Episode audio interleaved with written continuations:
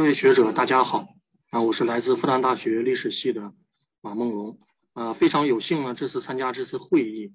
但是很遗憾不能到现场啊。这个希望呢啊，我们这个世界能够尽快的恢复正常啊，可以进行正常的学术交流啊。我这里呢先共享一下屏幕，那么请这个主持人啊呃批准我共享屏幕啊。那我。因为讲的内容比较多，我就直接进入到这个我这次的这个报告的主题。呃，我本人呢是做这个历史地理研究的。呃，中国的历史地理呢，呃，历史地理研究呢，我认为呢，它的这个研究的模式啊，有这样的几个阶段的变化。呃，首先呢，这个从清朝以来，我们兴起的是严格地理。那严格地理呢，主要关注的是政区的置废的时间，还有呢，就是古代的城邑的这个定位。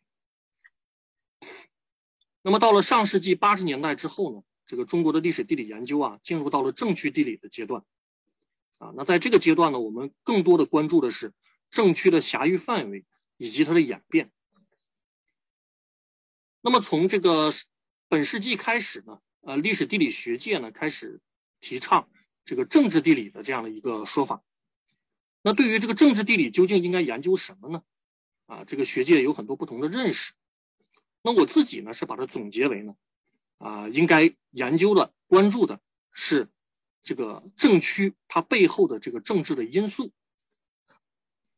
那我们可以做一个形象的比喻啊，在严格地理阶段，可能我们关注的是一个点和线的问题，啊，就是点呢就是关注的是城邑的定点，线呢是一个政区的设置的时间和废除的时间。那到了政区地理的阶段呢？我们可能更多关注的是一个面的问题。那我认为呢，到了政治地理的这个阶段呢，我们应该关注的是一个立体的问题。为了方便大家理解呢，我举一个例子。这张呢是中华人民共和国的政区地图。那从这张地图呢，我们看到的是中国有三十一个省，啊，这个政区来构成。那从这张图呢，我们这个看不到这个政区它之间有什么差异啊？它可能只是一个这个面积上的一个区别。但是实际上呢，在一个国家当中，这个不同的政区它的政治地位是截然不同啊。比方说啊，像青海省和广东省，他们都是省，但是实际上在中国内部来说，他们的政治地位是截然不同。啊，这可以从他们这个省的省级的长官的行政级别就可以看得出来。那我通过这个例子呢，就是想说明，啊，就是我们不要被这样一张平面的地图所误导，就是感觉呢，一个国家它可能就是有很多政区拼在一起，但是实际上呢，这个政区的背后它是有高低不同的政治地位，所以我认为呢，可能用类似于这样的图呢，啊。应该是更可以恰当的反映啊一个国家的这个它的这样的一个啊政区的结构啊，那就是呢各个政区它实际上它的政治地位是不一样的。那当然了，我举的这个图呢，它可能是没有什么规律的。而在现实生活当中呢，一个国家的不同政区的政治地位应该是人为的予以规划的。那么如何来描述这种现象呢？那我就提出了一个概念。啊，就是最近这一两年，啊，我一直在做这方面的研究，啊，就提出了一个叫国家政治地理结构。什么是国家政治地理结构呢？啊，我是把它描述为是在一个国家的内部，各个政区实际上是存在着一种政治地位上的差异。那当然，这种差异呢，它不是杂乱的，它是反映了这个国家的这个统治者。啊，它的一种政治秩序的规划，啊，所以呢，我强调的是它的一个秩序化。但是呢，我们做这个历史研究会面临这样一个问题，那就是在史料当中很少会反映啊一个时期的国家的不同政区的政治地位，啊，对于京畿这个记载可能会比较多，但是其他的呢记载的就比较少。那么如何来？切入这个研究呢，啊，那我提出了一个角度，那就是呢，分析不同时期的政区在这个国家公文啊，或者说是在国家地理志、地质类文献当中的排序，通过它的排列的顺序，是可以看到一个政区它的政治地位的高低的。我还是以今天的中华人民共和国为例，如果你在中国买一份中国的地图册，你会发现这里边对于政区的排列的顺序是有一个固定的规律的。啊，我只举这个最开始的一些政区排序，啊，那就是呢，首先它会排北京，啊，然后排北京周边的天津、河北省，啊，之后呢。啊，会排东北，啊，会排辽宁、吉林、黑龙江，然后排华东地区的上海、江苏，啊，这个顺序是比较固定的。那这个顺序是由什么来决定的呢？那就是如果我们去中国民政部，它会有一个行政区划代码，实际上呢，这个排序就是根据这个代码来的。我们看这个代码就可以看到，这个数字越低的。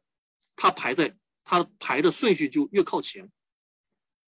那对于一个中国人来说，当他看到这个行政区划代码的时候，他会立刻意识到，这个代码其实就是我们身份证，啊，就是我们身份证当中的前两位。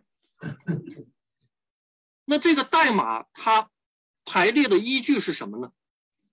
它其实根据的就是一九四九年中华人民共和国建立时期的。政区的政治地位来排列的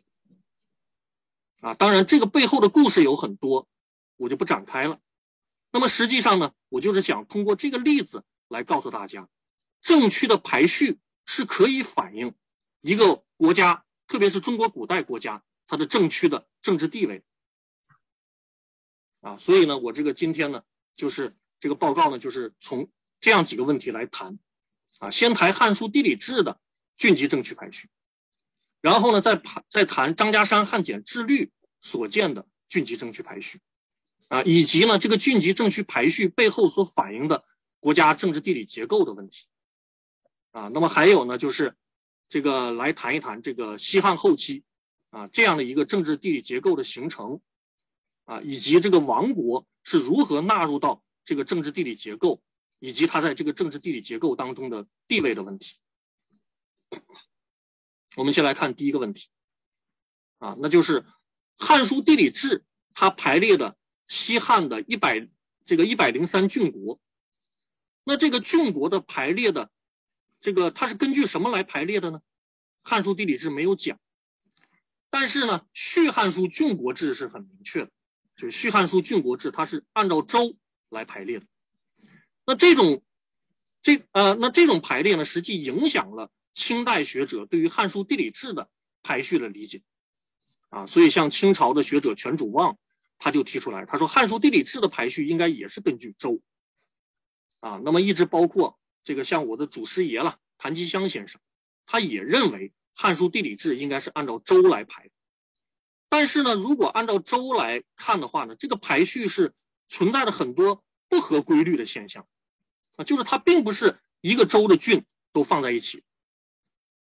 啊，那对于这个问题呢，全祖望他说他想不通，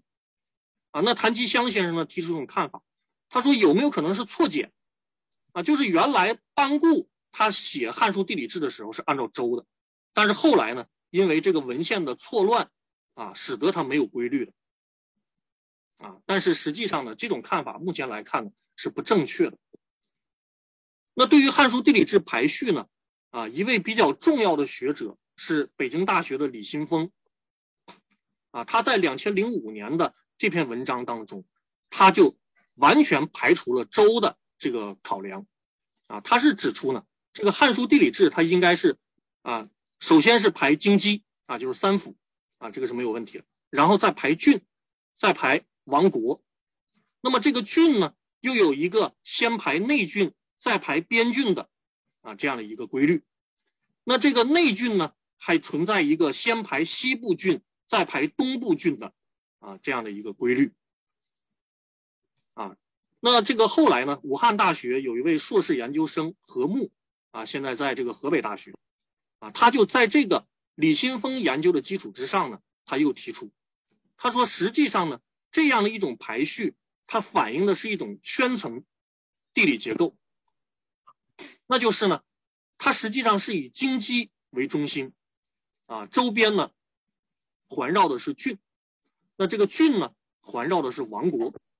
啊，是这样的一个结构。那这个郡呢，又可以分为这个内郡和边郡，而这个内郡排在西边的，先排的西边的这些郡是什么呢？这个是关中郡，啊，它有存在着一个先排关中郡，再排关外郡的这样的一个特点，啊，那么我们说呢，经过和睦的这个研究呢，我们对于《汉书地理志》的政区的排序就看的是比较清楚，啊，那就是呢，它首先是排三府。啊然后呢，排郡，郡里边先排内郡，内郡里边先排关中郡，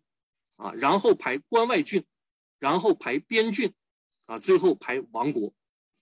那这里附带提一个呢，是对于边郡的这个排，这个哪些属于边郡呢？中国学者跟日本学者的理解是不同的，啊，中国学者认为是汉中郡到日南郡是边郡，那么日本学者认为呢，这个应该更靠前。从会稽郡开始，这都是边郡啊。那我们讲呢，这个应该日本学者的这个看法呢是不正确的啊。这个我后面会讲啊，这个他的理由是什么？那我们对于《汉书地理志》的这个排序呀，啊，基本上呢，我们看的是比较清楚啊，就是它是一个圈层结构，以京畿为中心，然后呢，外面不断的环绕不同的。政治地理结构的啊这样的一个模式，啊呈现了一个王国环绕郡，郡在呃这个边郡，边郡在环绕内郡，内郡在环绕关中郡，关中郡在环绕京畿的这样的一个结构。这个班固的《汉书地理志》呢，反映的是西汉后期的这个面貌。那我们说这个是西汉后期的国家政治地理结构的真实反映吗？我先把答案告诉大家，不是的，就是班固的这个描述不是西汉后期国家政治地理结构，啊，这个我后面我们再来谈，啊，我们接下来来看这个张家山汉简，张家山汉简二年律令制律，它记载了西汉初年朝廷直辖的二百八十多个县道，是秦汉政局地理研究的重要资料。那这个制律里边。它是二百八十多个县道，它的排列是依据的什么呢？它依据的是它长官的行政级别，啊，就是治级，啊，它是根据这个来排。但是实际上呢，很早有学者就已经注意到了，在各个治级的内部，这些县的排列是有一定规律的，啊，那就是武汉大学的晏昌贵先生首先注意到。就是他注意到呢，在各个治级内部的这个县，它基本上是一个郡的县会排在一起，啊，就提出了这个同郡属县集中排列的这样的一个规律。那么我们以治律六百石治级这个旧本啊，这个也是晏昌贵先生的一个贡献，就是他揭示了治律的形成实际是有一个旧本，然后还有一个后补入的律文这两部分。啊，我们就按照晏昌贵先生的这个啊这个分列啊，我们先来看六百石制级的旧本这一部分啊，就是从减四五一到减四五八的啊，这大概一百多个县名。那这个县名它是它的属郡啊，它这个关系是什么呢？啊，这个我是两年前有一篇文章啊，专门谈这个啊，那这个文章我不这个文这个文章我就不讲。啊那根据这个文章呢，实际上呢，这一部分它的线的排序啊，确实是存在的同郡属县集中排列的规律，而且这个规律非常的严整啊。那么我们就可以看到呢，它基本是形成了啊这样的一个排列的顺序。我们再把这种排序的分析。放宽到整个制律，啊，那么我们就可以看到呢，这个不同的制律文本，它的政区排序其实是有一定的这个郡级政区排序啊，是有一定的规律在里边的。那么这个规律呢，其实燕昌贵先生也注意到，啊，那么他就提出呢，他说呢，这个排序呢，啊，他应该是先排内史，再排西北的郡，再排西南的郡，啊，再排这个东北的郡，再排东南的郡，最后排北边的郡。那他就把它形容成呢，啊，叫一个逆时针环绕的。这样的一个排列的规律，这个燕昌贵先生的这种揭示呢，应该说对于我们理解治律郡级政区排序是非常有启发的，啊，基本上也是合理的，但是呢，它有进一步修订的必要，啊，我们看这是燕昌贵先生他提出的这样的一个排列的顺序，啊，就是先排京畿，再排西北郡，排西南郡，再排东北的。东南的，那么最后是云中和东郡。那这里边首先要修正的是呢，这个在早期的时候，我们认为啊，这个西汉初年是有广汉郡的，啊，就在今天的四川，但实际上呢，应该是没有广汉郡的啊。我有一篇文章谈这个问题，啊，那么另外还有呢，就是燕先生呢，他把这个是分成两组，但是我们看八百石的排序。我们可以看到，如果按照燕昌贵先生的分列的话，这个南阳，它是不应该排在这个河内和河东的前面的，啊，那就说明呢，燕先生把这个东边的这些郡分成两组，恐怕是有问题，啊，应该是把它合并为一组，啊，这个是我的方案了，啊，合并为一组。那么另外呢，就是我们可以看到，这个颍川、云中、东郡。确实是在各个制级的排序当中，它的都是排在最后的。那么这样的一个政区排序，它反映了一个什么样的国家政治地理结构呢？啊，那么我们说呢，这个排序首先排，它是跟西汉初年的这个国家的政治地理结构是紧密相连的。啊，首先呢，它先排内史，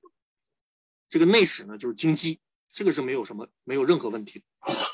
那么之后呢，这个排的这个西北和西南的这些郡呢，实际都是在西汉初年的关中的地域范围，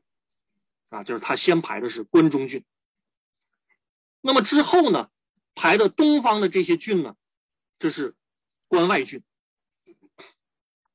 那另外呢，在内部当中，我们看关中郡为什么先排西北呢？因为西北的这三个郡，原来是属于秦最早占据的地区，啊，秦国最早占据的地区。而这个巴蜀汉中是秦后来这个发展占据的地区，所以它有一个在时间上先后进入秦国疆域的这样的一个过程，啊，所以它是先排西北，再排西南。那么东边这些郡呢，啊，东边的这六个郡。它排在前面，为什么呢？啊，我认为那是因为这六个郡是高帝五年刘邦称帝的时候就已经设置的汉郡，而颍川郡呢，就是它是高帝五年二月的时候才开始，这个从原来是韩国了，啊，然后呢，这个改改制成颍川郡。那么云中郡呢，原来是属于代国的，高帝十一年的时候呢，收为汉郡。那东郡呢，是吕后元年的时候收归汉朝。所以我们可以看到呢，它关东郡的排序有一个以高帝五年汉郡排在先，然后按照他们后续的汉郡，按照他们进入汉朝直辖区域的时间来进行排列的这样一个规律。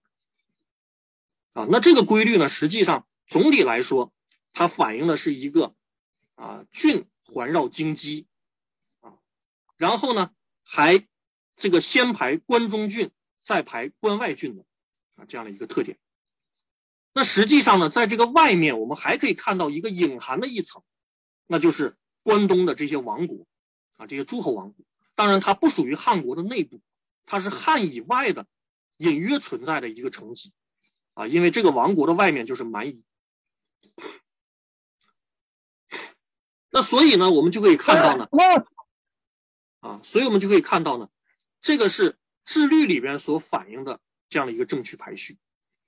那这个呢是《汉书地理志》里边所反映的这样的一个国家政治地理结构。如果我们把这两个结构进行对比的话，我们会发现有这样几个现象是值得注意的。首先，西汉初年是没有边郡和内郡的概念。那么其次，我们可以看到西汉初年王国是跟汉对立的，但是到了西汉后期的时候呢，王国由外入内，成为了汉的。国家地理构造当中的一部分，啊，那这个变化是怎么产生的？啊，我接下来来谈这个问题。首先呢，元鼎三年有一个管关的事件，这个事件对于西汉初年的历史发展来说是非常重要的一件事情。那就是我们看到元鼎三年之后，汉把这个关的界限整体的向东推移。啊，那他为什么要这么做呢？日本学者、韩国学者啊，像日本学者大志东宏、韩国学者崔在荣，他们认为广关的作用是扩大经济啊。但是呢，这是早期，因为早期我们认为广关只是这个拓展了函谷关和太行山啊，所以会有这样认识。但是现在我们清楚，它不是只拓展了两个关，它是从北边的这个五阮关啊，就是今天的这个北京啊，一直到。西南云贵高原的祝浦关，它都有一个整体的向东的拓展，啊，所以广关不是拓展京畿，它实际上是拓展关中郡，啊，把关中郡的数量和范围向东拓展。那从这样的一个情情况来看呢，我们就可以知道，在元鼎三年广关的时候呢，当时的国家地理政治地理结构。还是京畿、关中郡、关外郡的啊这样的一个结构。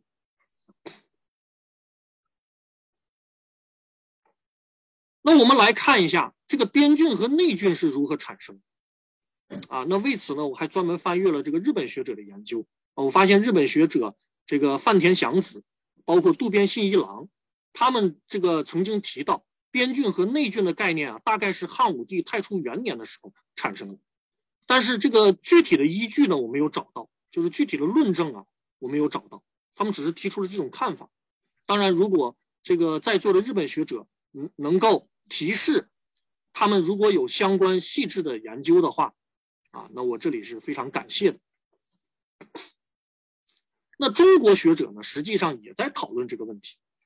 那么过去中国学者他是通过什么样的途径呢？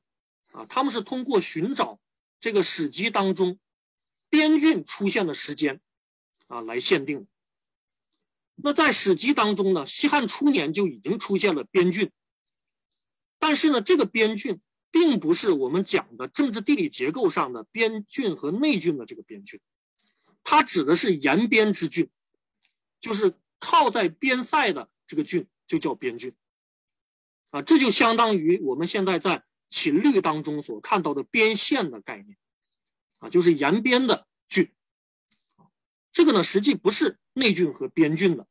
啊，这个意思。那如何如何来寻找呢？啊，我觉得呢可以反过来，就是我们不是找边郡，是找内郡这个概念出现的最早的时间，啊，因为内郡的出现一定是以政治地理结构上的边郡的这个概念的出现为前提。我找到的最早的这个内郡呢，是在《汉书·刘屈茂传》里边的征和二年的啊这个讲法啊。那么我们可以看到呢，这个内郡它是要支援边郡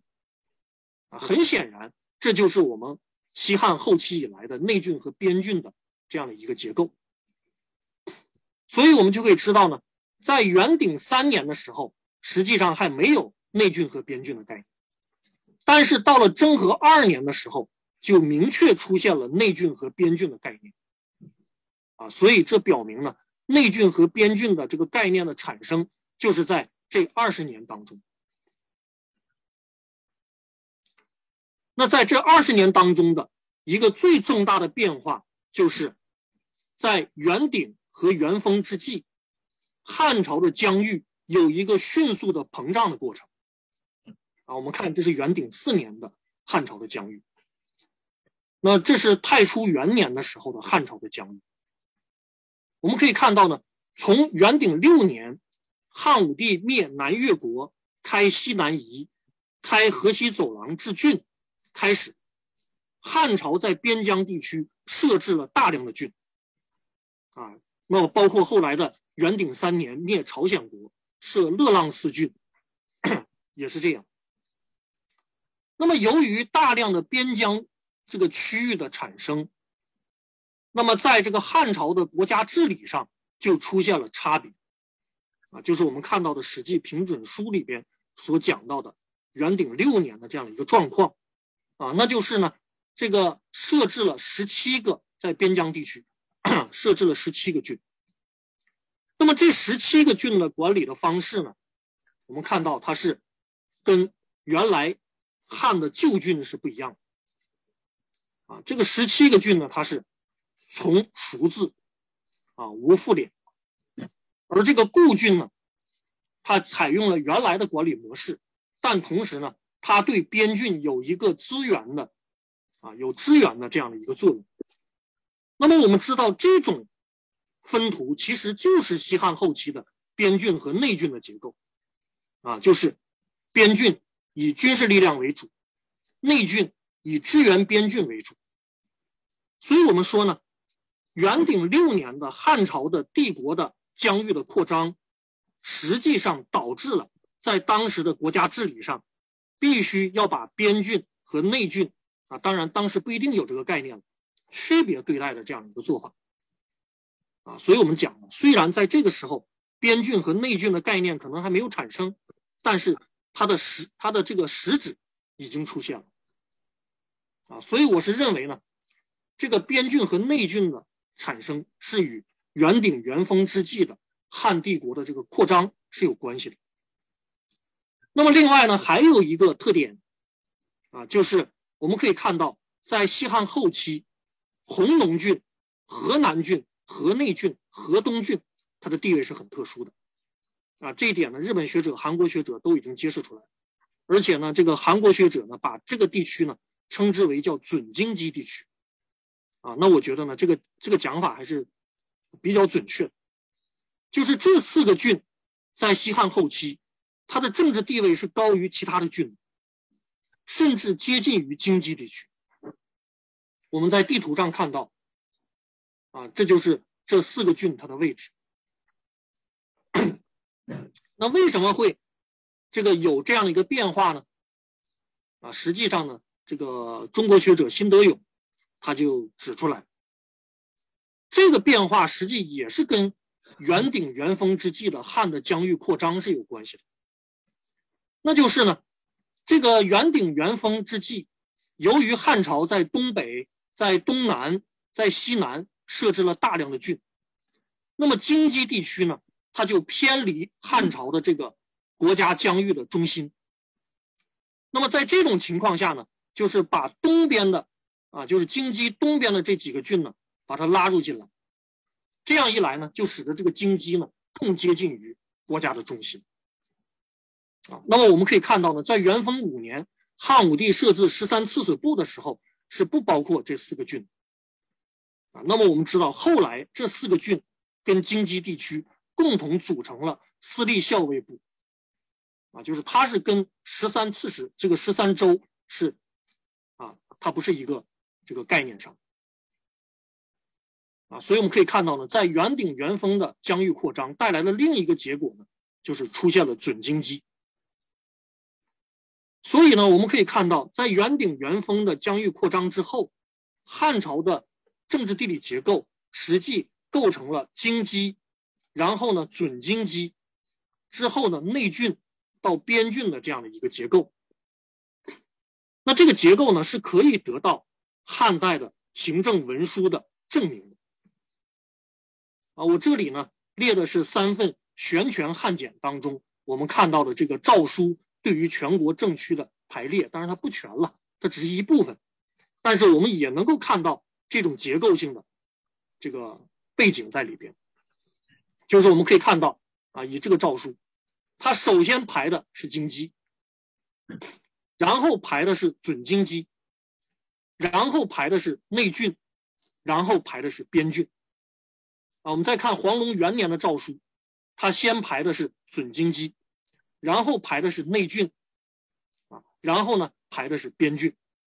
我们再看神爵四年的诏书，它先排的是准京畿，